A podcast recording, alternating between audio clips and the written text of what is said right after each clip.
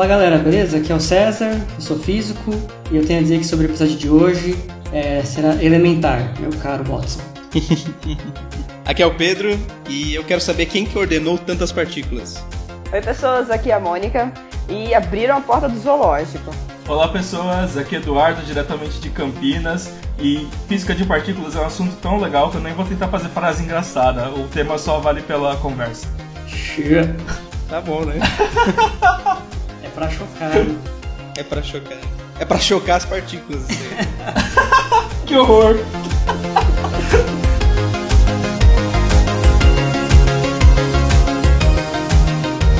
Fala pessoas, estamos aqui novamente para bater mais um papo sobre física e o tema de hoje vai ser física de partículas. A gente vai falar um pouco da história dessa área da física, né? Que é bastante interessante e ganhou bastante popularidade depois que o LHC descobriu o bóson de Higgs, a famosa partícula de Deus, que de Deus não tem nada, não tem nada a ver com religião, né? E vamos nessa, gente. Vamos quebrar essa simetria em 3, 2, 1.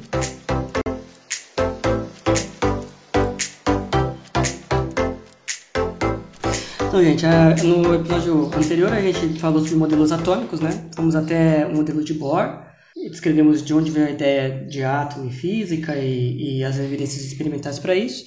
No episódio de hoje a gente vai querer descrever é, a, uma parte do que a gente chama de modelo padrão das partículas elementares. Então, se o nosso mundo fosse um bolo, né? Quais seriam os ingredientes que são usados para fazer esse bolo, né? Então, esses ingredientes estão nesse modelo padrão das partículas. Então, no episódio de hoje, a gente vai falar as principais partículas desse modelo, como elas foram descobertas, quais são as evidências experimentais para elas, as proposições teóricas. No episódio seguinte, a gente vai dar continuidade falando de uma outra parte do modelo padrão, que são as forças fundamentais, que ele também descreve. Perfeito? Então, espero que todos nós gostemos e viremos cozinheiros cosmológicos de primeira e, no final, e no final a gente vai tentar chegar no Higgs, é a quebra de simetria. Sim, é. E aí no próximo episódio, que vai ter um, um episódio especial só para ele, que nem um especial do Roberto Carlos, a gente vai ter um especial Higgs muito romântico e muito bonito. então, é, então eu queria, antes de começar o episódio, eu queria contextualizar como é que era a física, qual é a data que a gente vai começar a falar e, e qual é a física que, que era conhecida na época, né? O que estava acontecendo na física de partículas. Então, o ano que a gente vai começar aqui, a, a, oficialmente, vamos dizer assim, o, a física de partículas começa em 1897 com o JJ Thomson descobrindo o elétron. Então, como é que ele descobriu esse elétron? Ele, ele percebeu que se ele esquentasse filamentos de metais, que nem o da lâmpada, por exemplo, é, ele esquentava ele, esse, esse filamento, ele emitia um raio que ele chamou de raios catódicos. E aí, naquela época, o pessoal não tinha muito o que fazer, não tinha internet, televisão. Ele percebeu que os raios catódicos, quando você colocava perto de um ímã, ele fazia uma curva. Ou, ou seja, é, já era muito bem entendido naquela época o, o, eletromagnetismo, as equações de Maxwell eram de 1865, que são 32 anos antes. Então o pessoal sabia que se é, um objeto faz uma curva no, no ímã, ele tem carga. Né? E, e, a partir disso ele, ele, conseguiu tirar, medir qual era a relação entre a carga e a massa dessa partícula aí, desse raio catódico. E, e, e ele também intuiu, a partir disso, é, mais para frente, né? Porque o átomo... Bom, na, é, e aí ele criou o, o o átomo de Thomson, que é o pudim de paz que a gente falou anteriormente, e, e, ele intuiu que esses elétrons eles saíam do átomo, né? E que, que a gente vê que corresponde com a realidade, embora o modelo dele não tivesse exatamente correto, mas ele, ele provou que existiam objetos menores do que o átomo e que esses objetos saíam do átomo e tinham uma carga muito específica. E também por causa disso ele conseguiu intuir que o núcleo atômico tinha que ser positivo para quando você somasse o positivo e o negativo ficasse neutro. É um comentário sobre esse tubo de raios catódicos, né? Parece uma coisa de ficção, mas o pessoal mais velho vai lembrar daquela televisão antiga que, chama, que a gente chamava de televisão de tubo, é realmente é de fato uma televisão de tubo de raio catódico, né? Então você consegue até desmontar uma TV dessas velhas e ver como que é um tubo de raio catódico e tal. E não é tão velho assim porque eu lembro dessa TV, eu não sou tão velho. e não só isso, eu tenho uma TV dessa em casa funcionando ainda. Você tá com tudo em cima, né, Pedrinho? Pois é. Aí sim, eu lembro... já, já vai é, virar coisa de museu Ô, isso. vovô, me é, conta então. como que era essa TV. eu, não, eu não vou contar como que era, mas eu vou contar uma história que aconteceu comigo. Não era com uma TV, era com um monitor de computador que também era esse, esses raios catódicos, né? É, e eu tava com um imã na mão, que eu tava. Eu era criança, eu tava mexendo na geladeira que tinha imã, né? E era um imã razoavelmente forte. Era um imã razoavelmente grande, né? E eu fui pro quarto onde meu pai tava mexendo no computador, e aí eu fui apontar a mão no. A minha mão segurando o imã, e eu fui apontar a mão para a tela do computador, e aí a tela começou a distorcer.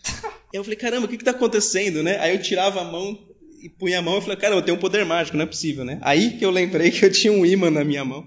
Aí eu falei, putz, o imã tá estragando a tela do computador aqui. Vale a pena completar, né, que é, as, as, telas das TVs e dos, né, dos monitores é, desses antigos, né, de tubo, a ideia de como eles funcionavam, né? Os elétrons eles iam, eles eram, né? Eles eram emitidos, eles eram guiados por esse tubo, né? Então tinham campos elétricos ali que direcionavam os elétrons para bater no ponto da tela onde eles tinham que iluminar. E aí com isso as imagens iam aparecendo formadas na tela. Ah, e a tela era feita de um material fosforescente, pelo menos as primeiras. E quando o elétron batia, ele, esse material emitia luz, né? Sim. Então é, é a colisão do elétron com o material no lugar certo que emitia a imagem.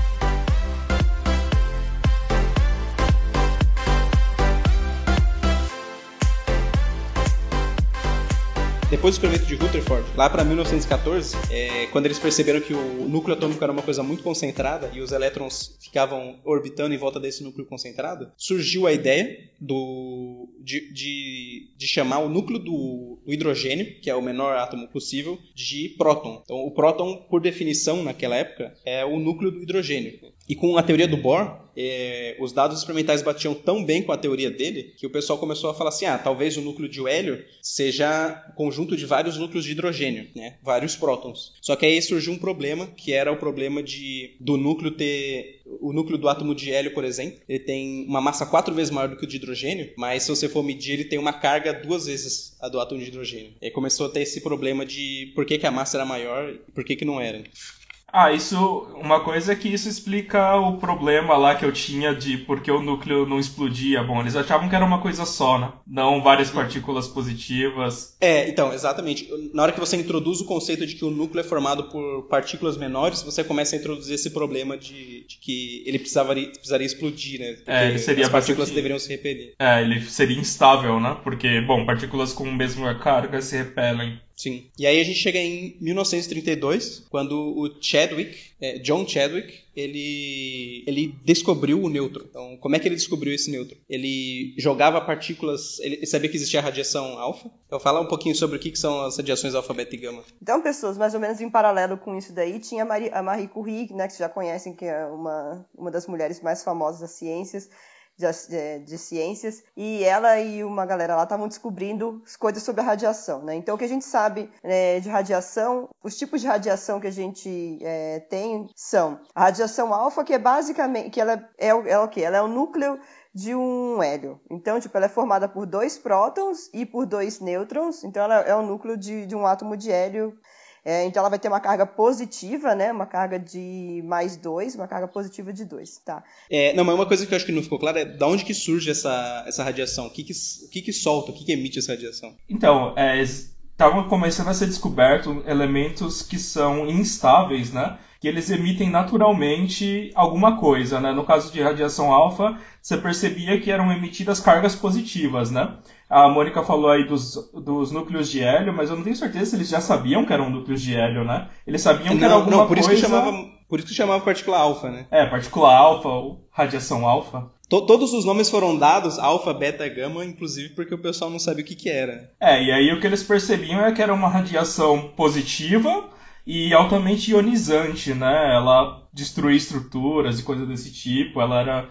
Só que ela era. Ela parecia também algo é, que era facilmente barrado, né? Qualquer coisa que você colocava na frente de um feixe de partícula de radiação alfa, né? Ele, ele não conseguia atravessar, né? Então, era uma característica da radiação alfa ser facilmente barrada. Tá, então além da uh, com a radiação alfa também, né? Tinha, é, eles sabiam, eles estavam vendo a existência da partícula da radiação beta, que na verdade é um, um elétron, né? Então ele vai ter uma, é uma radiação, né? Com carga negativa, com carga de menos um e uma massa muito, muito, muito pequena, se a gente comparar, inclusive, com a, com a, com a radiação alfa, né? E... Que também é o raio catódico, né? Se você for pensar. Que é o raio catódico, a, a maneira, a maneira de emitir é outra, mas é a mesma radiação. Né? Ah, sim, mas para juntar todos esses conhecimentos leva algum tempo, né? Sim, Por isso que eles vão recebendo nomes diferentes, porque uhum. eles são encontrados em situações diferentes. Até você perceber que é a mesma coisa, vai um pouco de tempo aí e talvez uma ideia brilhante, um eureka. Hum, sim. eureka. Quem que fala eureka? Não lembro. Algum dos gregos. Eureka era um nome de algum grego, né? Não, Arquimedes. Não, é o porra. brother lá, Arquimedes, isso. Ah, tá. Sai da, da banheira, coroa. pelado, correndo pela rua. Sim, sim, sim. Não, isso, isso é o que a história conta, né? A radiação beta ela vai aparecer quando eu vou ter é, decaimentos nucleares, né? Então, são decaimentos nucleares chamados decaimentos beta, né? Tem alguns átomos que acontecem isso é, e eles vão emitir é, radiação beta, vão emitir elétrons. Nessa brincadeira também, né? Quando existe a emissão de elétrons, né?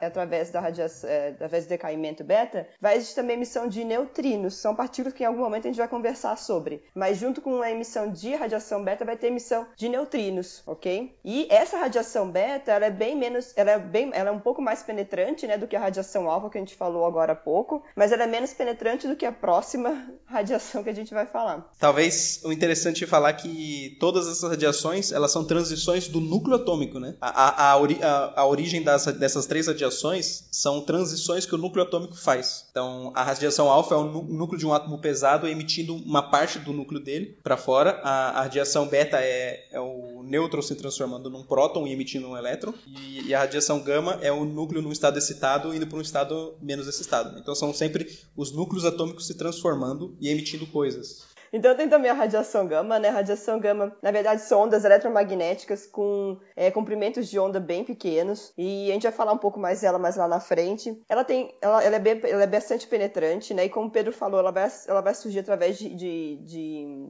é, transições atômicas também. E. Ah, não, e aí ela é neutra e ela não tem massa, e ela não é defletida. Então, como ela não, como ela não é defletida por nada, né, nenhum campo magnético, nenhum campo elétrico, ela é neutra, e isso faz com que ela faz com que o pessoal tivesse confundido até com outros tipos de radiação. E para quem gosta de quadrinhos, essa é a radiação que transforma Bruce Banner no Hulk. Uhum. Ah. Porque no, é, nos quadrinhos você toma radiação e você pega superpoderes, não câncer, né? É, então, é que eram nomes que estavam na ciência e tal, só que ninguém entendia muito, tirando os próprios físicos, né? Então o pessoal adotava esses nomes aí como algo misterioso que podia te dar, entre outras coisas, poder. Aí, o Chadwick... parênteses, que radiação gama é bem perigosa, né? Então, é, ela pode dar uma formação nas células, elas podem, né, dar, dar, vários problemas aí.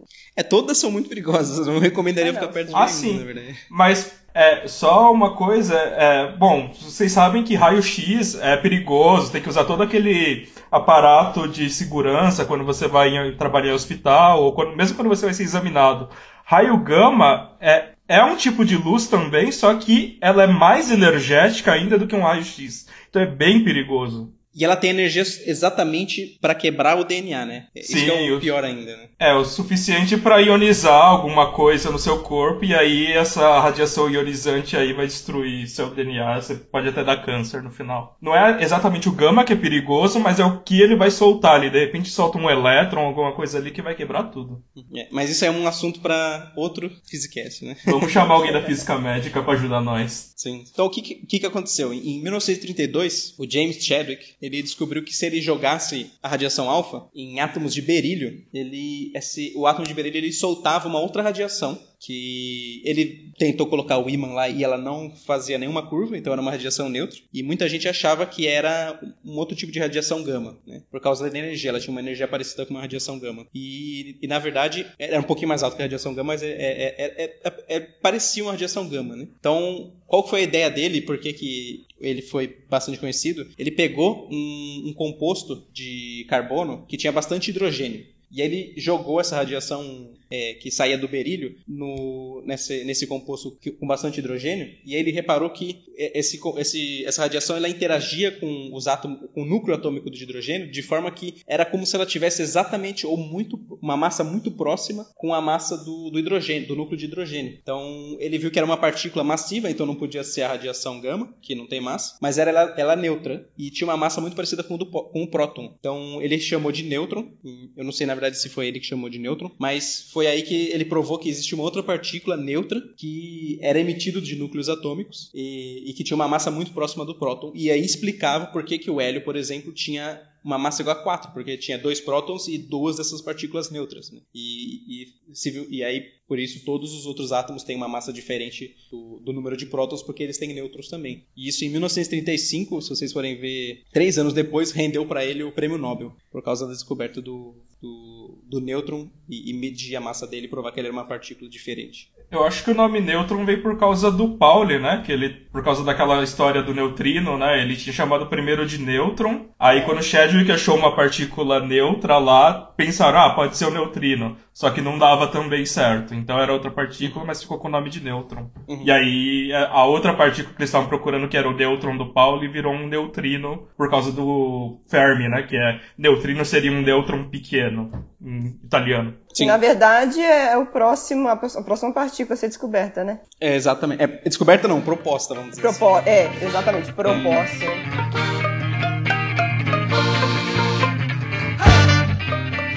Assim, ó, o decaimento beta, no final das contas, é um nêutron decaindo num próton mais alguma coisa, certo? Era isso que eles viam. Era um nêutron decaindo no próton e emitia mais alguma coisa, certo? É, é isso que o detector falava para eles. Só que isso é um decaimento de uma partícula em outras duas partículas. Se você fizer a conta desse, desse decaimento e, e, impor que tem conservação de energia e conservação de momento, você obtém uma energia fixa. Então, esse, essa radiação beta, esse elétron, ele tem que ter uma energia bem específica, só aquela energia, não pode ter outra energia. E, e, aí você media no detector, ele não tinha só essa energia, ele tinha muitas energias. Ele podia ter é, uma energia alta, uma energia baixa, ele tinha uma distribuição de energia. E isso é um problema, porque se você faz a conta assumindo conservação de energia e conservação de momento, você obtém um resultado errado. E isso, inclusive, levou ao Bohr a quase jogar fora a conservação de energia de momento. Ele quase desacreditou da conservação de energia de momento.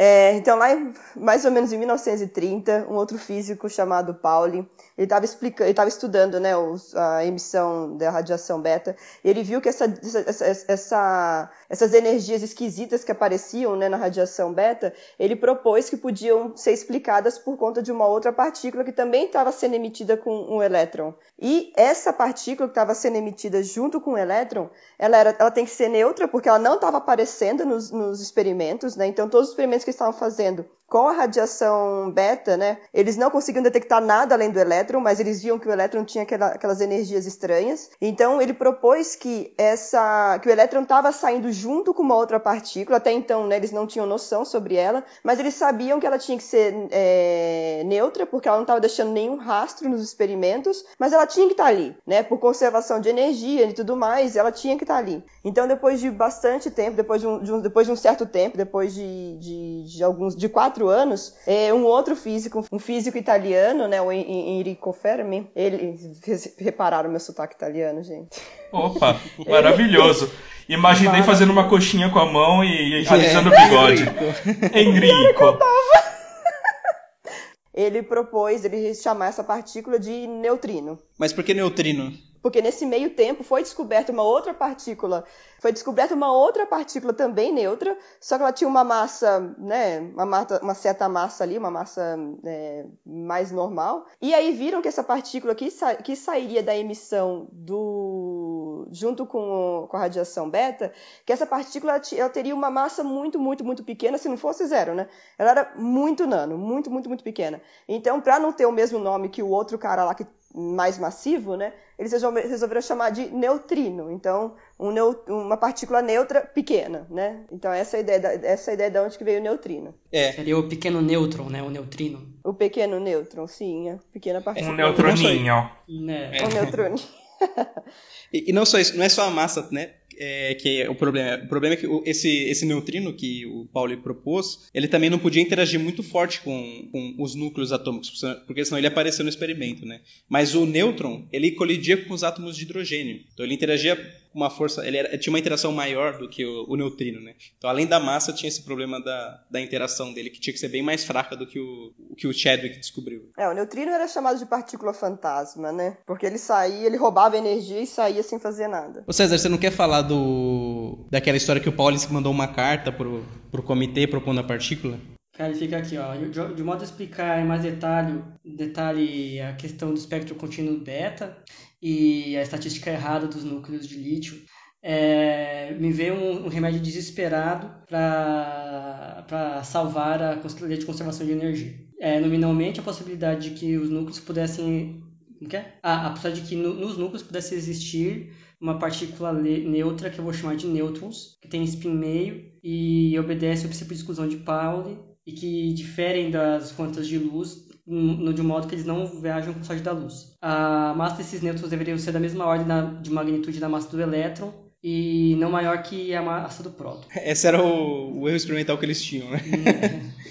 Mas tem uma coisa, Pedrinho. Na carta, ele fala no parágrafo final. Eu admito que esse remédio é muito improvável, porque esses nêutrons, se eles existem, deveriam ter sido detectados há, há muito tempo atrás. Então não parece que ele propõe que é que é muito difícil de detectar.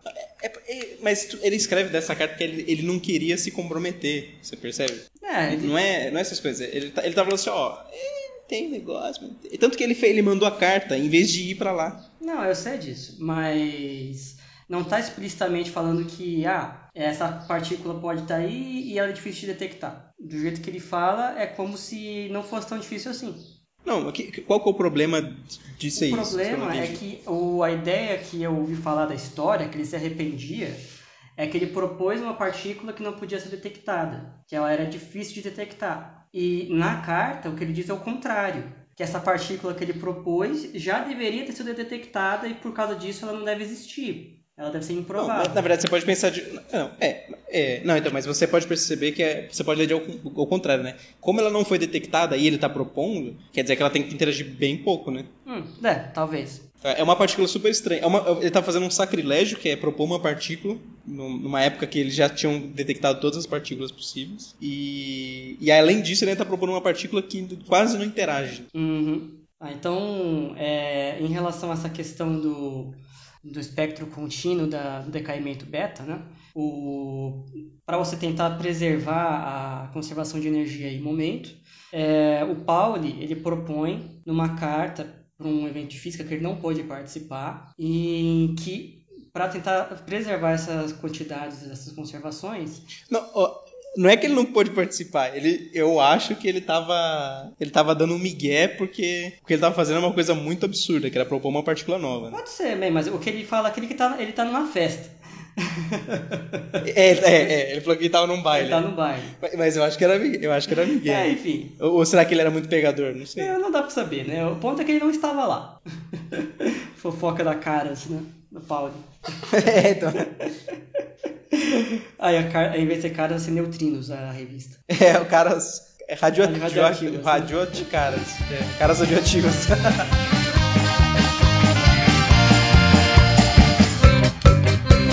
então, uma outra partícula que vai estar presente no nosso modelo padrão, ela surge, a primeira proposta dela, ainda que indireta, ela surge com o nascimento da mecânica quântica, quando o Planck, em 1900, ele tenta ao tentar salvar lá o problema do corpo negro, que a gente vai falar sobre ele no capítulo de mecânica quântica, é, ele propõe que a, a, energia da luz seja quantizada, né? que a luz não pode ter qualquer energia, e sim só múltiplos de mandada energia. É, então tem um, tá um pouco implícito ali, talvez a ideia de, do, do fóton, uma, uma partícula de luz, né? nessa ideia do Planck. Mas o, o, em 1905, cinco anos depois, o Einstein, ele tentando resolver um problema chamado de problema do efeito fotoelétrico, que consiste, se você emite luz num metal, a partir de uma certa frequência, é, esse metal começa a emitir carga elétrica, começa a emitir elétrons ali. Abaixo de uma certa frequência mínima ele não emite nada, e acima dessa frequência, que a gente chama de frequência crítica, ele começa a emitir é, elétrons. E isso era muito estranho para a época. E o Einstein ele propõe como resolução a esse problema que, na verdade, a luz é feita de partículas, que ele chamou de fótons, que seguiriam a, a, a lei que o Planck propôs, né, de quantização de energia. Então, os fótons teriam uma energia proporcional à frequência da luz e não à amplitude da luz, como era visto até então e isso explicaria o fenômeno. Então, essa ideia da luz como uma partícula, né, ela, nesse momento da história, ela é um tanto herética, de, no sentido de que o, até então se sabia que a, a, a, luz tinha comportamento de onda, era um comportamento ondulatório bem estabelecido. E a teoria eletromagnética do Maxwell, que era a, a mais vigente, popular da época, totalmente aceita, dizia que a luz era uma onda eletromagnética, né? Então, quando Einstein propôs que a, que a luz é uma partícula, novamente, isso pega muito mal, né?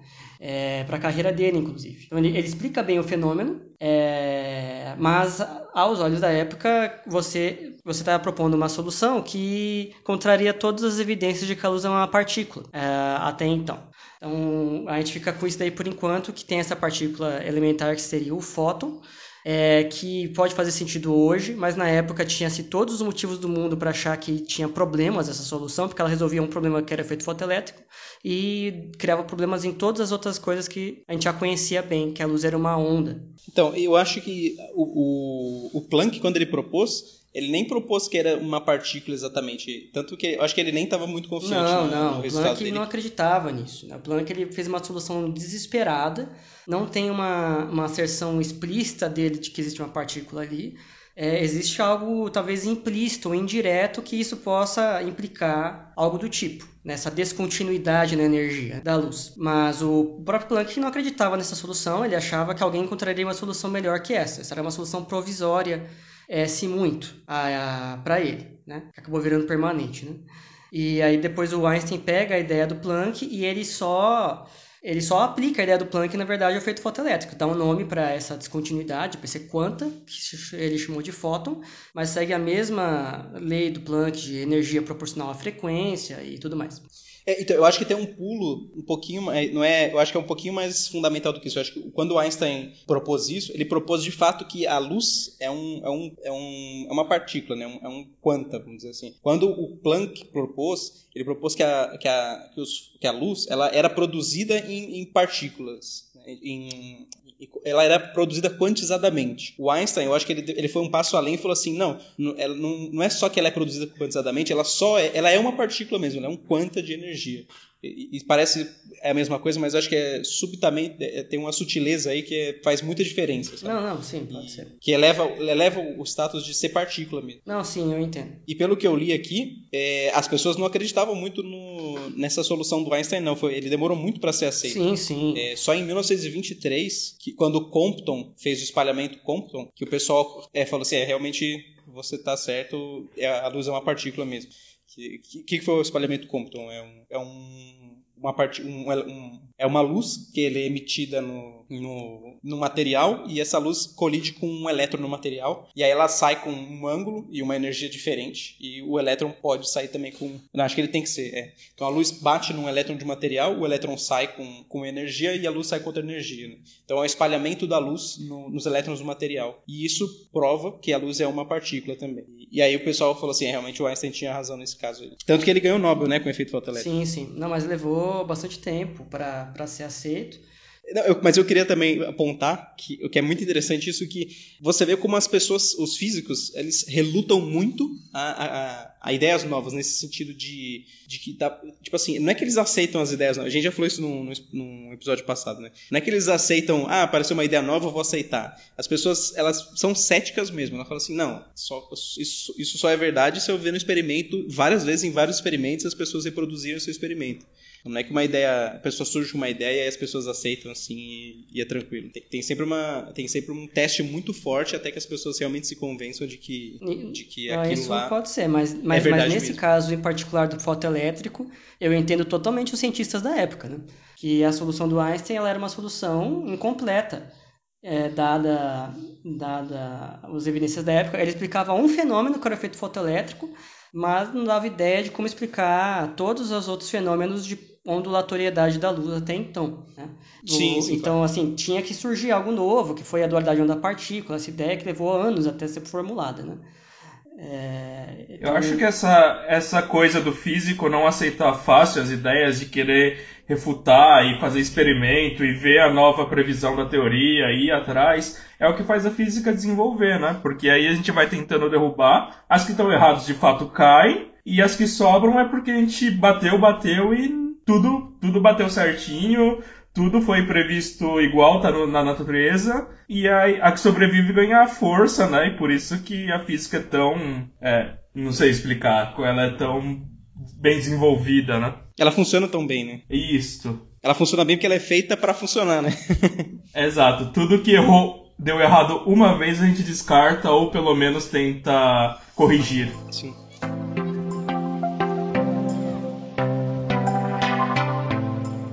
Então, gente, é, a gente está falando de uma época que a mecânica quântica, a parte teórica também estava se desenvolvendo muito, né? Não só a parte de experimentos, de descobrir partículas, né? E teve um momento que a gente quis juntar a mecânica quântica com a relatividade especial. E aí, uh, não sei se vocês sabem, mas a equação de Schrödinger lá, aquela famosa da mecânica quântica, ela funciona para baixas energias. Ela não é uma equação que a gente diz relativística. Quando a gente tentou fazer uma equação relativística, a gente chegou numa equação, ela chama equação de Klein-Gordon, e ela tinha um problema. Ela previa soluções de partículas que tinham energia negativa. E assim, energia negativa é um negócio estranho para a física, porque se você não tem um limitante inferior para energia, você sempre pode ir indo para estados menores de energia e você está liberando radiação, você poderia liberar a radiação de forma infinita, né?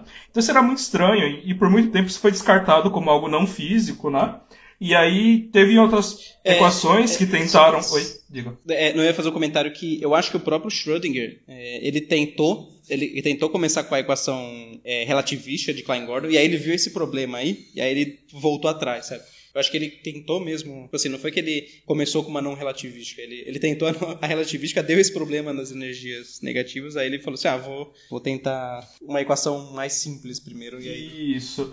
Aí depois o Dirac, que é um Paul Dirac, né, um físico estadunidense, ele tentou fazer de novo esse processo de juntar mecânica talvez quântica um dos, com Talvez um dos maiores físicos que já existiram e mais inteligentes também. E com o cabelo mais estranho, mas Procure uma foto do Paul Dirac, gente, sério. É muito estranho isso, o topete é, dele. É. Não, tem, tem umas histórias do Paul Dirac que é muito engraçado, que tem... Parece que tem uma, uma entrevistadora, depois que ele ganhou o Nobel, ele, ele tava dando um spoiler aqui que ele ganhou o Nobel, né? Que... Aí essa, uma entrevistadora foi conversar com o, com o Dirac para fazer uma entrevista num jantar com um monte de físico, né? Aí ela chegou pro Dirac, falou, sentou do lado dele e falou assim, é, eu apostei com, com aquele físico ali que eu conseguia tirar mais de duas palavras de você, que ele falou que você é muito quieto, não sei o que lá. Aí a única resposta que o Dirac falou é, você perdeu.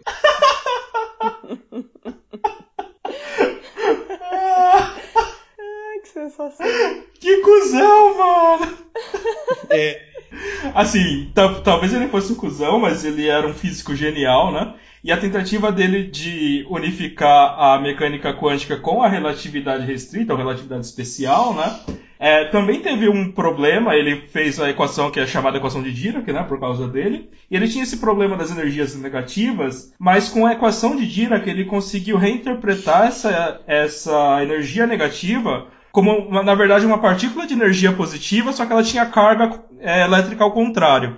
É, nessa nesse, nessa época, eles estavam interessados principalmente na teoria do elétron, né? Porque o elétron é necessariamente relativístico, né? Ele anda a velocidades muito altas. E então, ele fazendo essa, essa teoria do elétron, ele achou uma partícula que era igual ao elétron, assim, em massa e etc., só que ele tinha carga contrária. E aí, é, essa partícula acabou sendo conhecida como positron, e é a primeira antipartícula que a gente prevê. No final, a gente vai descobrir que todas as partículas têm essa peculiaridade de ter uma partícula uh, quase igual, mas com as cargas opostas, que é uma consequência direta da teoria quando você faz a versão relativística dela. E, o interessante é que é uma previsão, assim, é uma previsão mesmo, né? Ele, ele fez a conta e preveu, né? Assim, não tinha nenhum nenhuma observação experimental estranha para falar, opa, tem um problema aqui, vamos fazer um outro modelo. Era um problema teórico que levou a uma previsão teórica E não demorou muito, se não me engano, um ano depois que o Dirac propôs o positron, na verdade ele chamava de anti-elétron. Foi quatro anos. Foi quatro anos. Foi quatro anos? Tudo bem. Aí o Anderson, que é um outro físico, um físico experimental, conseguiu detectar o, o positron. E aí foi o, o Anderson que batizou a partícula como positron, né? Uhum. É, ah, só um, uma outra curiosidade da estranheza do Dirac, que parece que teve uma pessoa que tava. Outra pessoa estava entrevistando ele lá, aí perguntou casualmente assim: Ah, você vai no cinema? Você assiste filme? Aí ele. Aí ele respondeu sim. Ele só respondeu sim, né? Aí a pessoa, o entrevistador quer um pouco mais, né? Ah, quando? Quando que você vai no cinema, né? Aí ele respondeu: Ah, eu fui em 1920. Talvez em 1930 eu fui também. Tá aqui, ó. O que você gosta mais. É, é, todas as respostas do Dira que são monossilábicas, praticamente. Aí fica lá, você, o que você mais gosta nos Estados Unidos? Ele, batatas.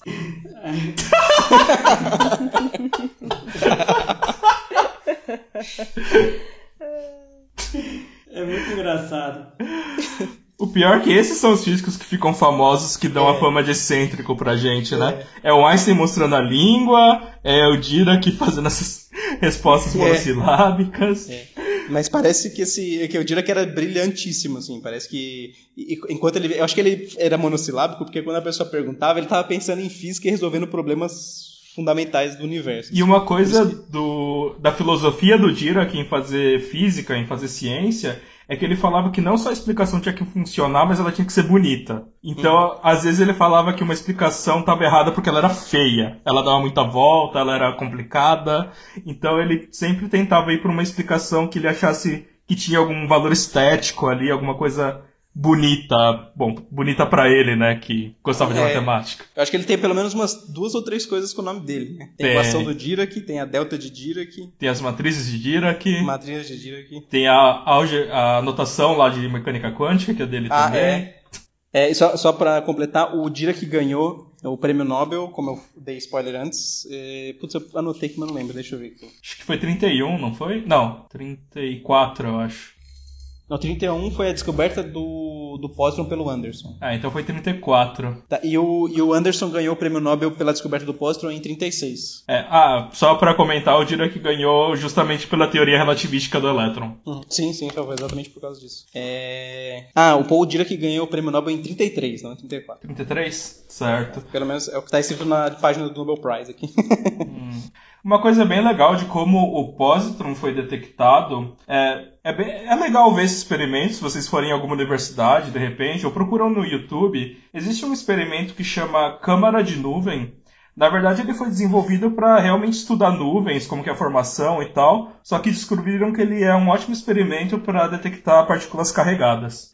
E aí, o que, que acontece? Você costuma ver um rastro, essa partícula ioniza algumas partículas no ar lá, e ela deixa um rastro, então você consegue ver o caminho que ela está fazendo, essa partícula. E aí você consegue, se você colocar um campo magnético, bom, a partícula, de acordo com a carga, ela vai fazer um movimento circular, né, que a gente vê lá na, na escola, no ensino médio, e um, o raio é determinado tanto pela massa quanto pela carga elétrica.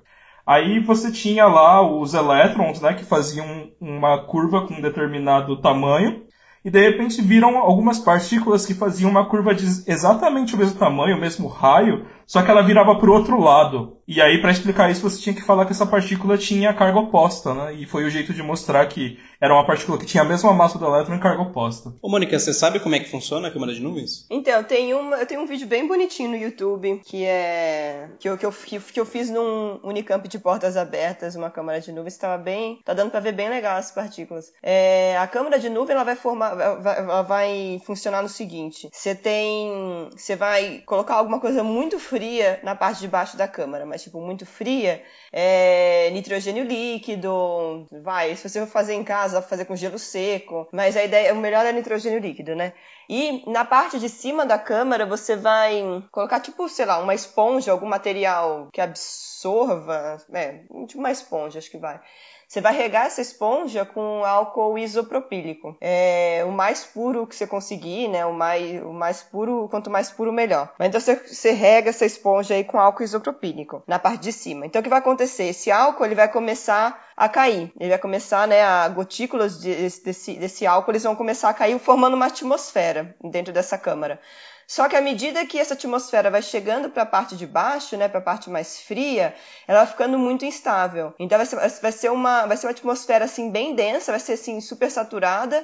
E quando partículas é, carregadas, né, passarem por essa, por essa, por essa atmosfera já, já que está lá no limite de explodir, que está, né, já super saturada, ela vai, vai formar pequenas gotículas ao redor dessa do, do, do, track, né, como que é o nome, da trajetória da partícula que for atravessando é, essa essa região supersaturada da atmosfera do, do álcool isopropílico. E aí você consegue ver, então essas gotículas vão aparecer né, ao longo da trajetória, então você consegue ver a trajetória, né?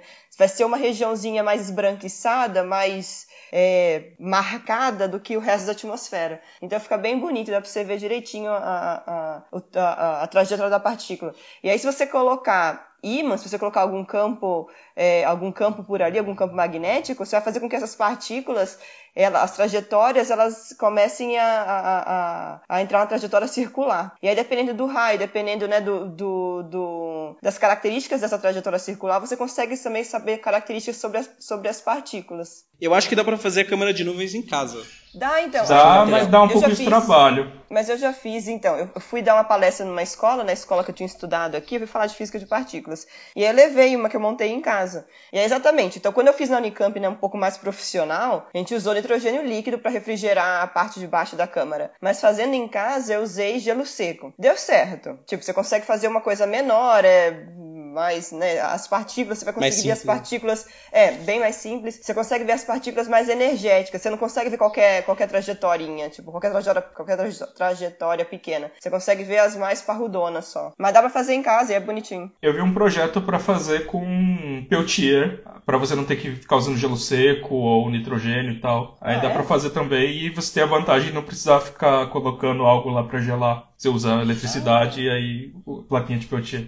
É porque eu acho que o gelo seco eles também é proibido venda para pessoas assim. Sério? Mas usam em show eu e comprei pra cacete.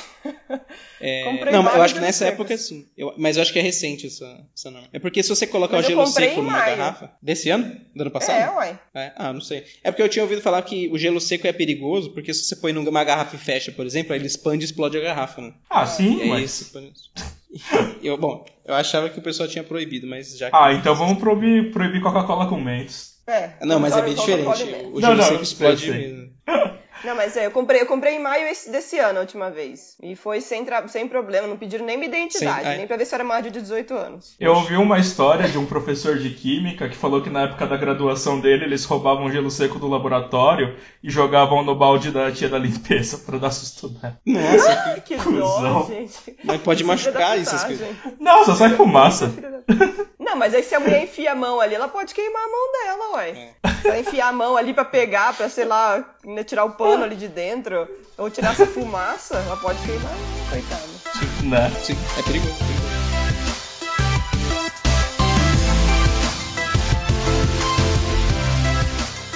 Ô, Marcos, você pode falar um pouco pra gente do que são os raios cósmicos? Quem? Eu? A história de raios cósmicos, ela é basicamente a seguinte. É, Victor Hess, um, um, um, cara lá no passado, ele estava fazendo experimentos usando um balão... história do físico no balão é ótima. Então tá, então esse Victor Hess, em 1913, mais ou menos, ele, eles, outros físicos, eles estavam fazendo experimentos usando é, um balão atmosférico com detectores de radiação dentro dele, né? E à medida que ele se afastava da Terra, de, de, à medida que esse balão né, ele subia, essa contagem ela ia diminuindo, tá? E acharam, né, esquisito tudo, né? E para investigar isso daí, eles foram colocando, né, é, foram começar a estudar por que, que essa radiação estava diminuindo à medida que, ia, que, que o balão ia subindo, né? É, colocaram cada vez. Mas, mas, faz sentido se você imaginar que a radiação vem da Terra, né? Faz sentido. Quanto mais longe vai... da Terra. Isso.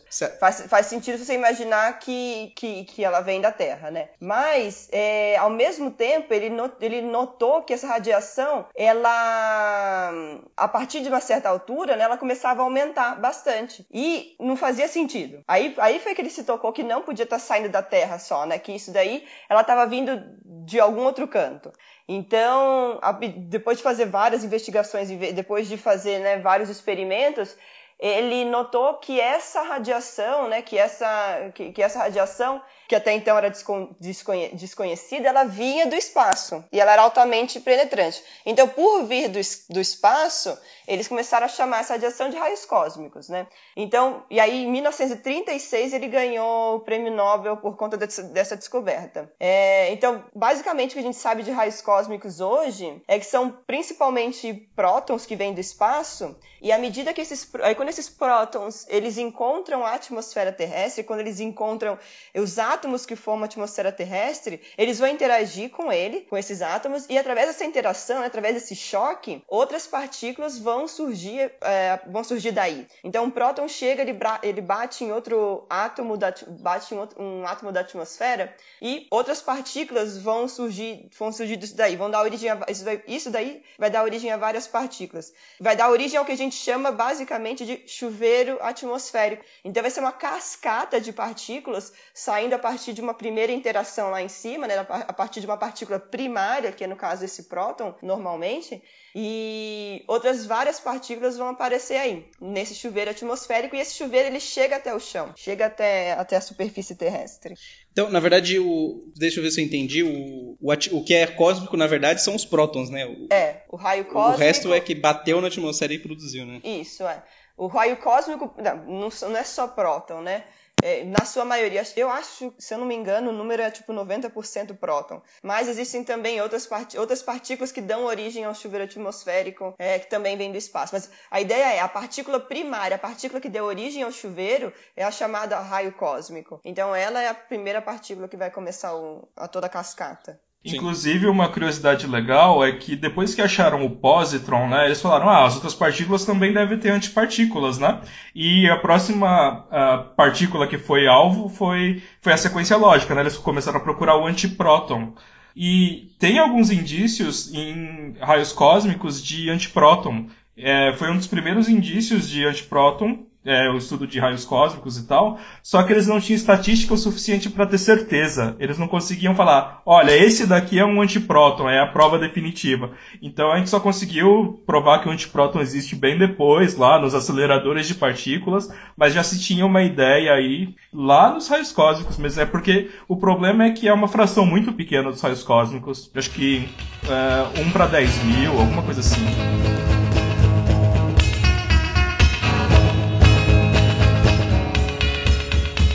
Paralelo com esse pessoal dos raios cósmicos, é, tinha um problema em aberto ainda, que, que era justamente o um problema, assim, se o, se o, se o núcleo atômico é formado de prótons e nêutrons, como que esses prótons e nêutrons ficam grudados entre si, né? Porque os, os nêutrons não é tão estranho assim, porque eles não se repelem, né? Mas os prótons são cargas positivas, então dois prótons não deveriam ficar juntos, eles deveriam se repelir, né? E, então alguém hipotetizou que tinha a interação forte. E por que, que é esse nome? Justamente porque ela tem que ser mais forte que a interação eletromagnética. Como os físicos não são muito criativos, eles deram o nome de força forte. Né? Então tinha essa força hipotética por enquanto, que ela tinha que ser mais forte do que a, a força eletromagnética. Só que se vocês propõem essa força forte, surge um outro problema, né? Por que, que a gente não vê ela? Por que, que ela atua no núcleo atômico e não atua fora do. Por que, que tudo que a gente vê ao nosso redor é eletromagnética e gravidade? Por que, que não é a força forte? É... Então, então veio um, um, um, japonês chamado Yukawa, que também é uma pessoa bem famosa em física, em 1934. Ele propôs que existe uma partícula mediadora dessa força forte, e, e essa, esse alcance dessa força era bem menor do que as das outras partículas, porque essa partícula que mediava essa interação, ela tinha massa. Então, ao contrário da, da, dos mediadores o que quer que seja que naquela época a gente não sabia ainda, é, não tinham massa e por isso o alcance delas é infinito. Mas é, é, se tinha uma partícula mediadora com massa né, para a força forte e essa partícula ainda mais decaísse, é, tinha um limite para a distância que essa força atuava. e... Então, a... é importante aqui um comentário geral de como funciona a transmissão de forças né, em física de partículas. Né? É, nesse caso, a, a, física de partículas ela se comporta como se fosse uma, uma relação de um casal de apaixonados ou de pessoas que se odeiam. Né? Imagine um casal de pessoas que trocam cartas, né? cartas de amor, e essas cartas as levam a se atraírem uma em direção às outras. Né? é essa bela história, né? Então, o que está mediando a, a, atração entre as duas pessoas pode ser, nessa nossa analogia, do, a, a, troca de cartas, né? No caso de partículas, é algo parecido, né? As partículas, quando você vai ter uma repulsão ou uma atração entre partículas, pega o caso de eletromagnetismo, né? Por exemplo, entre dois elétrons que se repelem ou um elétron e um próton que se atraem, né? elas estão trocando uma partícula que a gente chama de partícula mensageira ou partícula mediadora. Né? E no caso da, do eletromagnetismo, essa partícula é o fóton. A gente vai descobrir que para todas as interações fundamentais, com exceção da gravidade, existe essa troca de partículas mensageiras. E essas partículas já foram identificadas e a gente sabe que elas existem. O... É, a, a, gravidade, é, a gente não sabe se é, tem a gravidade está né? em aberto. É, pode ser que seja, pode ser que, que não seja dessa forma que funcione, né? Engraçado que a gente não sabe se tem, mas já tem nome, né? É, exato. Já deram nome pro, se tiver, tem pro nome. filho que nem nasceu. Então, é mais ou menos assim que os físicos funcionam. então, é, essa questão das partículas mediadoras é importante. Então, você vai ter as partículas de matéria, no qual, por exemplo, o, o próton é um exemplo, o elétron é um exemplo, etc. E você tem as partículas mediadoras, que o, o fóton é um exemplo, né, que é, intermedia a, a, atração ou repulsão entre partículas. Né? E aí, a depender da massa dessa partícula mediadora, ela tem um alcance maior ou menor. Uhum, sim. É. Então, é, o Yukawa, o, o Yukawa ele estendeu essa ideia de, de interação colocando uma interação de uma partícula com massa, isso fazer a interação ser de curto alcance. Né? Então ele solucionou o problema do curto alcance da interação forte, é, dando massa para a partícula. E, e, pelas, e pelas contas do Yukawa, essa partícula tinha que ter uma massa de mais ou menos um sexto da massa do próton, que dá mais ou menos uns 140 megaelectronvolt por c quadrado, que é uma unidade de massa, em termos de energia. E, e ela tinha que ter um tempo de vida para ela decair antes dela para ela poder decair e não, não, não, atuar mais a força que essa partícula media. É, ou inclusive por causa na época a classificação das partículas tem esses nomes que a gente dão gerais, né, que são leptons, mesons e hadrons, né, e baryons, enfim. Na época a classificação entre leptons, mesons e baryons tinha muito a ver com a massa da partícula. Então as partículas que eram muito levinhas, elas eram classificadas como leptons, né? E as muito pesadas eram baryons. O caso do, do próton era assim, ele era pesado, o elétron era um lepton, era leve. E essa partícula que o, o Kawa propôs, ela tinha uma massa intermediária. E aí ela entrava na categoria que chamávamos de mesons, né? que eram as partículas de massa intermediária, e, e foi conhecido então como meson de Yukawa. Né? O, hoje em dia essa classificação mudou. Né? Leptons, baryons e mesons significa outra coisa mas na época tinha a ver com a massa e então virou conhecido como meson de Yukawa, essa partícula mensageira é, da força forte. Porque isso é importante, porque se a força forte é mais forte que o eletromagnetismo, ela, tem, ela seria notada se ela tivesse um alcance muito longo. Então você tem que dar um jeito de restringir o alcance dela só para a região do núcleo atômico. Então, o Yukawa propôs esse, essa nova partícula em 1934 e em 1937 um, dois grupos separadamente estavam estudando os raios cósmicos e eles detectaram uma partícula que vinha dos raios cósmicos é, e notaram que essa partícula tinha uma massa muito parecida com a massa que o Yukawa propôs. Né? Só, e aí, pronto, acharam a partícula do Yukawa. Mas aí eles foram ver que na verdade essa massa não era a massa necessária, era uma massa menor, e com uma massa menor você tinha um alcance maior. Então não, não batia, né? Essa partícula não podia ser a partícula do Yukawa, porque é, ela, ela produziria uma força com alcance maior. E além disso, é, eles notaram que essa partícula não interagia muito com o núcleo atômico. Então, como é que uma partícula que faz os, os núcleos atômicos é, grudarem não interage tanto com o núcleo atômico? Então, apareceu uma outra partícula aí e, e não era a partícula que eles estavam procurando procurando. É, erroneamente, essa partícula ela foi chamada no começo de mesomu, né? Isso. Que né, eles imaginaram né, que talvez fosse essa partícula de Yukawa, então chamaram de mesomu, mas depois viram que não, que essa partícula não era nenhum meson, que era só o que a gente chama hoje de muon. E que é muito parecido com elétron e não. É, Bom, então, quem que é esse muon, né? Só para a gente entender, o que a gente sabe né, do muon hoje em dia, ele é uma partícula elementar, ou seja, ele não, é, ele não tem nenhuma subdivisão, e ele é um parente muito próximo do elétron. Tem as características muito parecidas com as do elétron, né? Mesma carga e mesmas outras várias características, mas ele é mais gordinho, ele tem uma massa um pouco maior que a do elétron, ok? Então, ele é um primo mais gordo do elétron, que é mais fácil de a gente pensar. É, e, e é, mais gordo é 200 vezes mais gordo. 200 vezes mais gordo. É, então eu falei para vocês né, que os raios cósmicos eles é, eles chegam até a superfície terrestre, né? Então a ideia do, do César Lattes, o físico brasileiro, era medir esses raios cósmicos né, a uma certa altitude então ele foi para um monte chamado Monte Chacaltaya, lá na Bolívia, fazer um experimento que é basicamente o que a gente conhece de, de fotografia antiga. Né? Então ele, ele levou emulsão, emu, é, chapas fotográficas, né, das que a gente conhecia, né, uma versão melhorada né, dos nossos filmes fotográficos de antigamente, que a mesma galera que vai lembrar da TV de tubo de raios catóticos vai lembrar da câmera fotográfica de filme. Então, é. é, era basicamente a mesma coisa que ele levou para o topo de um monte, né? Uma, uma, uma região bem alta. E então, expondo esse, esses filmes fotográficos, essas chapas fotográficas, ele conseguiu ver traços das partículas. E através dos traços das partículas, ele conseguiu estudar, ele conseguiu né, é, descobrir o pion. Então, foi usando basicamente fotografia. Uma fotografia um pouquinho melhorada. É. Se, se eu não me engano, foi um trabalho em conjunto dele com o Powell e mais um outro é. físico. Né? É, foi acho que, eu acho que o Occhiali também. É, eu acho que o Powell que inventou essa técnica de emulsão. É. Tanto que ele ganhou. O Powell ganhou o Nobel de 1950 pela técnica de emulsão. Que eu acho que ainda é uma das, pessoas, uma das brigas que as pessoas fazem, é que o César Lattes deveria ter ganho também esse Nobel, porque com isso ele descobriu o pion, né? É. E o, o, Powell, o Powell ele inventou essa técnica de, de fotografia, e aí eu acho que o César Lattes ele, ele deu uma melhorada nessa técnica ele falou assim: ó, se olhar na, nas fotografias que vocês tiraram e, e, olhar com mais cuidado, porque como o peão ele tem uma, um tempo de vida menor do que o do boom, ele deixa um tracinho menor na, na, no filme fotográfico, e é mais difícil de ver, né? Então, se você olhasse com mais cuidado,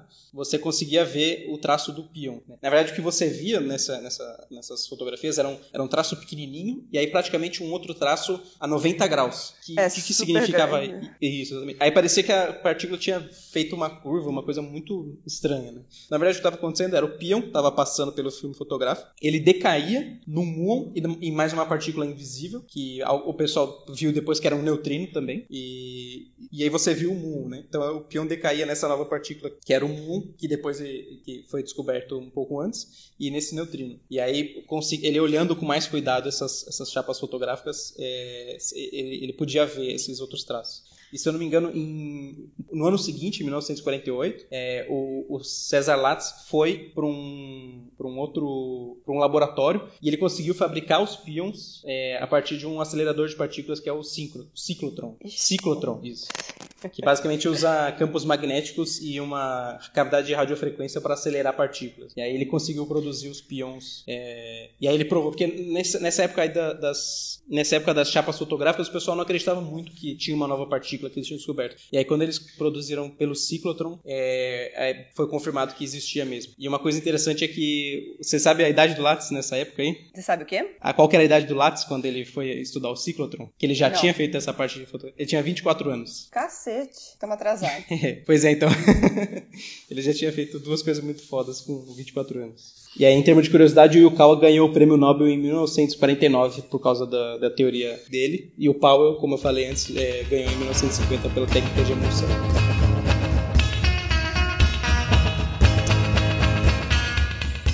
Então, até agora, que a gente mostrou aqui, que a gente conversou, foram descobertas oito partículas. Tá? Foi o elétron e o pósitron, teve o próton e o nêutron, o fóton e o neutrino, que foram. É, que o pessoal ainda estava debatendo se existia ou não, e o fóton se era partícula mesmo ou não. É, teve o muon e o pion.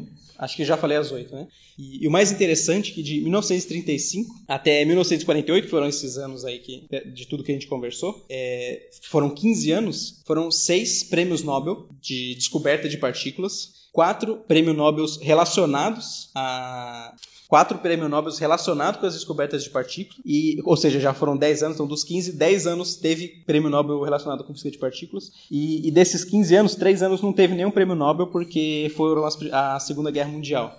Então, naquela época, encontrar partículas significava ganhar um prêmio Nobel, né? Então, passado a Segunda Guerra Mundial, é, começou-se há pouco tempo depois, 1947, a se construírem os primeiros aceleradores artificiais de partículas. Né? Então, até então, as partículas que a gente é, conseguia detectar, elas eram produzidas naturalmente, e vinham de modo geral do espaço, né? vinham de, de raios cósmicos, né? Meson Pi, Muon, etc. Então essas partículas elas, elas, tinham todas fontes naturais, né? E as que tinham fontes artificiais eram partículas muito elementares, como elétron, enfim. Quando foi construído o primeiro ciclotron, o primeiro acelerador artificial em 47, daí em diante, nos anos 50, começou a ter uma proliferação absurda de partículas é, que popularam o, a lista de partículas conhecidas. Né? Então, o número de partículas ela começou a saltar de maneira dramática e muitas delas elas não tinham um papel claro né, de, da necessidade delas dentro da, da, do modelo, né, dentro da teoria. Existia uma falta de, de ideia de como organizar tantas partículas dentro de alguma ideia coerente, né? Tal como não, não tinha um equivalente de uma tabela periódica das partículas elementares, né?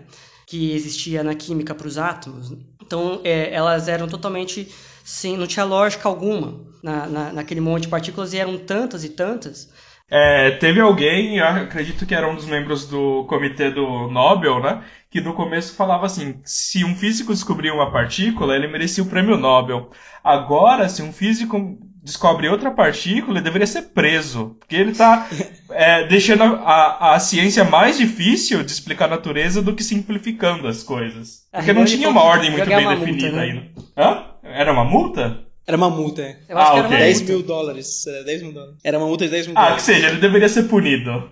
Bem, para 10 mil dólares, talvez o físico não pagasse, porque não tem dinheiro, e fosse preso do mesmo jeito. É, É, é. Então, assim, existia caos no, no, fim dos anos 50 no, em física de partículas. Existia muita descoberta de partículas novas, mas não existia uma. Não existia um todo coerente que explicasse ou como elas se encaixavam, né? uma teoria por trás. Né? E nos anos 60, em 61, um físico o chamado o Murray Gell-Mann, famoso Murray Gell-Mann, ele propõe uma solução interessante. Né? Então, ao tentar ordenar as partículas, ele, ele organiza as partículas de uma certa maneira lá, envolvendo duas quantidades, em que elas aparecem em figuras geométricas muito bonitas, né? Elas aparecem ali como octógonos, como é, é, triângulos, é, triângulos lado de 10 lados, eu acho. Qual que é o de 10 lados? É, enfim, é, aparece em, em, estruturas geométricas bacanas, interessantes. E essa estrutura, ela parecia lembrar é, que existia uma espécie de ordem subjacente naquelas partículas, como se elas tivessem alguma coisa a ver uma com as outras, né? Tal como a, a tabela periódica, o ordenamento dos átomos na tabela periódica informava que existia alguma coisa mais elementar que os próprios átomos, e é por isso que eles se organizavam daquela forma que no caso da tabela periódica era o número atômico, né? Que botava cada átomo no seu devido lugar. No, no caso do Gell-Mann, essa estrutura que ele chamou de o caminho óctuplo, né? Em referência a, a uma tese de mesmo nome no budismo, né? O sagrado, o caminho óctuplo. No caso aqui, não tinha nenhuma referência religiosa assim, em sentidos literais. Era mais uma liberdade poética do Gell-Mann, né? É, ele propõe que isso daí deve indicar que existe uma estrutura subjacente a essas partículas, logo que elas não devem ser elementares. E a esse modelo de tentar explicar do que seriam feitas essas partículas e do qual o próton e o nêutron estavam no meio, é, o Gell-Mann ele criou um modelo chamado modelo de quarks, né? Então ele propõe que existem três partículas novas que ele chamava de quarks e essas partículas fariam um próton, fariam um nêutron e todas as demais que apareciam nessas estruturas geométricas do caminho óctuplo. Isso, e aí ele propôs que o, os mesons, que são as partículas com massa intermediária, era, é composta por dois quarks, né? E, e, os baryons, que são partículas mais pesadas, compostas por três quarks. Só que o meson é um quark e um antiquark, né? Então, em 1964, o Gell-Mann e também um outro cara de forma independente que chama Zweig, eu acho. Zig. É Zig. Ele, eles propuseram que as, essas partículas novas elas eram compostas por três quarks diferentes. Um, um, que ele chamou de quark up, o outro quark down, e, e tinha um, uma partícula que ele precisava adicionar ali para colocar, que ele chamou de quarks estranho. É, o quark para cima, quark para baixo e quark estranho, para deixar tudo na mesma língua. É, e, e, é estranho porque ele achava que era muito estranho as características das partículas que tinham esse quark estranho aí, porque elas não faziam muito sentido no contexto. É verdade que os físicos estavam muito confusos do que estava acontecendo. Né? E, e o, o, mais interessante é que quando ele colocou esses três quarks e, e ele viu que formava naturalmente esses, essas formas geométricas quando você organizava baseado nessas partículas. E, e, e, ele conseguiu prever, inclusive, que existia uma partícula que não tinha sido detectada ainda e que ela deveria estar em tal posição do, dessa, dessa figura geométrica. E no futuro ela foi descoberta depois. Então, a partir da, dessa teoria dos quarks, ah. que o pessoal também não aceitou muito bem no começo. Era a ômega é, menos. Né? Ele conseguiu prever. Ômega menos. É uma coisa interessante é que vários físicos chegaram nessa conclusão que deveriam existir constituintes menores Inclusive, o Gell-Mann e o Zwig chegaram de forma independente, né? O Zwig não chamava essas partículas de quark, ele chamava de ace, que é as, né, em inglês. E, se não me engano, Feynman também chegou em algo parecido que ele chamou de parton. Uh, no caso dos quarks, ele também tem uma história interessante. O Gell-Mann escolheu esse nome por causa de um livro que chama Finnegan's Wake, do James Joyce, se não me engano, o verso fala é, três quarks para pro Mr. Mark, que era tipo. Eu não, eu não li a história, mas pelo que me contaram, é, é um caçador que três quarks, né? Que é um som de um pássaro, né? Tipo quack e pato, né? Era suficiente para o caçador, não precisava mais do que isso. E é, na, até aquela época se achava que três quarks era o suficiente para explicar todas as partículas que a gente conhecia. Mas como ele estava enganado, né? É, tem mais três pelo menos. Pelo menos mais três, que é o, o Charmoso, o Bottom, que eu não sei como é que top. é em português, e o Top. Top que é, o pessoal usa bastante hoje em dia, né? Top. Top, top. top, top. Esse quark é muito top. É, às vezes também chamado de beauty, né? Bonito. Uhum. É, é, ah, bonito, isso. isso, isso falam beauty, é. Então, no final das contas... É, Mais as antipartículas deles, né? Isso, é. E cada, cada conjunto de quarks, então, é, eles notaram que os quarks era sem, essas partículas sempre formavam um conjunto de dois ou três quarks, não mais e não menos. É, na verdade, hoje em dia a gente suspeita que pode ter partículas com mais de três quarks, mas vamos, vamos ficar por, por isso por enquanto. E, e, o principal é que você nunca conseguia ver um quark sozinho, livre no, no universo. E acho que tinha um, um, outro detalhe muito importante que é a carga desses quarks. É. Ah, sim. Não, então, o que a gente conhecia né, de carga elétrica era basicamente a, a do elétron, né, até agora. Então a gente via que o elétron tinha menos uma carga carga do elétron, um próton tinha mais uma vez essa carga, e era tudo, todas as cargas que a gente estava achando, a gente estava achando eram múltiplos inteiros dessa, desse valor da carga do elétron. Mas aí quando a gente encontrou os quarks, Aí a gente viu que eles têm cargas, que eles individualmente, eles têm frações da carga, das cargas do elétron, né? Então, um terço, dois terços dessa carga, positiva ou negativa, dependendo de que quark a gente está falando. Então, frações das cargas do frações da carga do elétron existem né, nos quarks, mas a gente até agora não conseguiu encontrar uma fração da carga do elétron isolada, né? A gente não consegue detectar um quark isoladamente mas eles têm frações da carga do elétron. É, e uma coisa interessante é que esses quarks sempre vão se combinar em partículas compostas e essas partículas é, têm carga inteira, né? Isso. E a gente ainda não sabe exatamente o porquê que isso acontece. Né?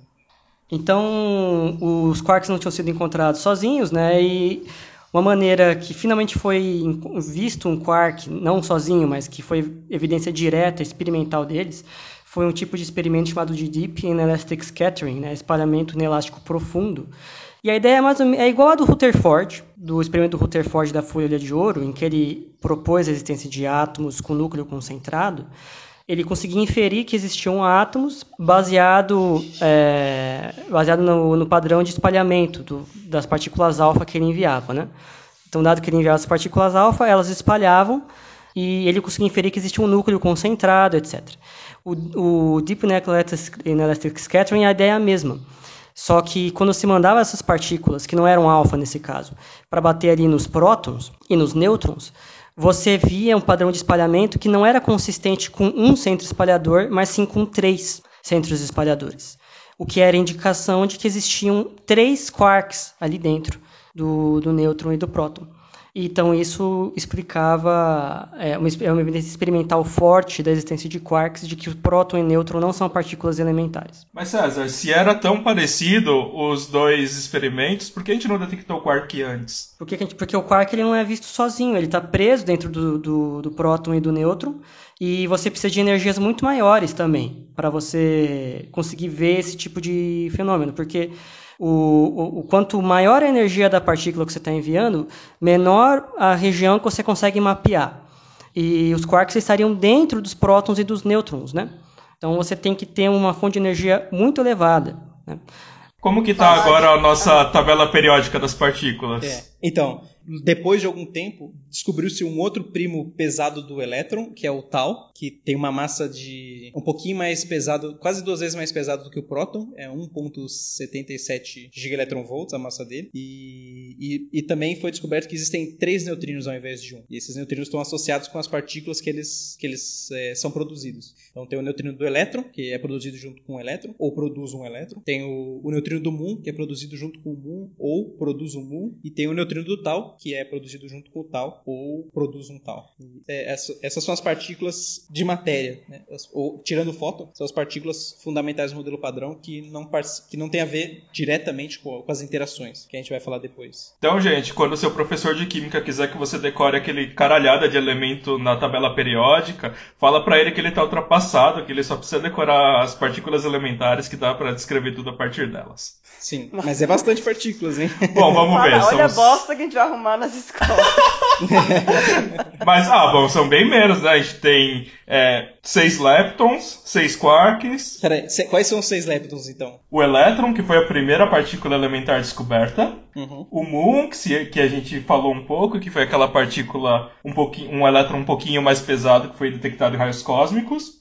E depois o Tau, que foi descoberto em aceleradores, que é um elétron super pesado, mais pesado que um próton. E, além disso, para cada um desses é, leptons, né, esses três leptons, elétron, muon e Tau, tem um neutrino são associado. Carregados. São todos carregados, eles têm a mesma carga do elétron, né? É, só muda as massas e algumas outras propriedades, né? Mas, assim, em geral, eles... Você pode pensar como elétrons pesados, e para cada um desses leptons carregados tem associado um neutrino, que é o, então vai ter o neutrino do elétron, o, neutrino do muon e o neutrino do tau.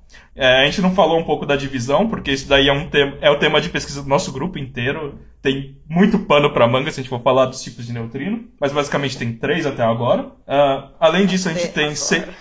até agora, de repente a gente descobre um. Se alguém achar mais um, me manda um e-mail para ter certeza com é, os resultados. Os dados, tudo. Então, além disso, a gente tem os seis quarks, são os três quarks lá que foram propostos no começo, up, down e strange. E além disso, a gente tem mais três quarks que foram descobertos depois, que a gente já falou um pouco, que é o charm, top e bottom. O, o charmoso, o, bonito e o top. Que sou eu, né? Top, top. Isso, seu top, né? Topzera. Não, eu sou, eu sou charmoso, bonito Rolê e top. top. Nossa! Top. Então vai lá. Tá bom, né? E além disso, a gente tem os bósons, que são as partículas mediadoras de interação. Então a gente já tem o que, fóton. É, isso. Que a gente... E as outras a gente vai falar depois, né? Isso, o fóton, que foi a, a, a, partícula que saiu lá da, da quantização da luz, né? Que a gente falou que carrega a interação eletromagnética. Uh, além disso, a gente vai ter mais três é, outros bósons que a gente ainda não falou, mas são responsáveis pelas interações forte e fraca. Então, para interação forte, a gente tem uma partícula que a gente chama de gluon. Esse nome gluon vem realmente de glue, de cola, né? Porque é, é o que gruda lá o núcleo atômico, né? Então veio esse nome, que é responsável pelas interações fortes. E a interação fraca não tem só um bóson, na verdade ela tem duas que é o W- e o Z0. E o W- também tem uma antipartícula, que é o W+, né? Mas é, é, é, todas as partículas que a gente falou, elas têm as antipartículas delas. Algumas dessas partículas, a antipartícula é ela mesma. Por exemplo, isso. o fóton, que é a luz, é, ela é a mesma antipartícula que ela. É, isso é, pode acontecer quando a partícula é neutra, né? Porque aí você vai inverter a carga e a carga Aí fica a mesma coisa, né? É. Menos zero é, também mas, é zero. É, mas o nêutron, por exemplo, o antinêutron não é ele mesmo, né? Porque os quarks lá dentro tem carga e quando você inverte. Isso, é. O que eu falei só vale para partículas elementares, né? Isso. Mas o neutrino não necessariamente é a mesma antipartícula dele, a gente não sabe ainda. Não sabemos. É. Se alguém souber a resposta, também me manda um e-mail. Isso daí. Isso.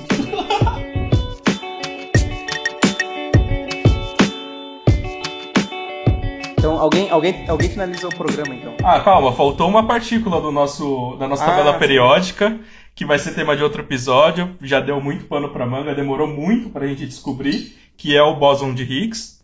Uh, o bóson de Higgs, uh, é uma partícula que teoricamente foi proposta há muito, muito tempo, mas só foi descoberta recentemente no LHC, né? Foi até quem viu o jornal na época, eu não lembro exatamente o ano, mas pipocava 2012. toda 2012, a todo tempo o, o nome Partícula de Deus. Um dia a gente explica por que esse nome, que é horrível, mas vamos lá. E o, o bóson de Higgs é responsável por dar massa para as outras partículas. as partículas sentem o campo de Higgs e a, o efeito líquido do, do, delas sentirem o campo de Higgs, elas ganharem massa. E é isso, assim, bem simplificadamente, a gente fala disso num, num outro momento mais oportuno. Bem, então com isso a gente tem os principais ingredientes do nosso, nosso bolo, que formam o, o nosso universo, né? Nossa receita de bolo do universo. Então esse foi o nosso episódio sobre o modelo padrão. Espero que vocês tenham gostado. É, qualquer dúvida você pode mandar para o nosso e-mail, falar com a gente no Twitter, no Instagram. E nos próximos episódios nós vamos falar sobre as Facebook. forças fundamentais e a partícula de Higgs. É isso aí.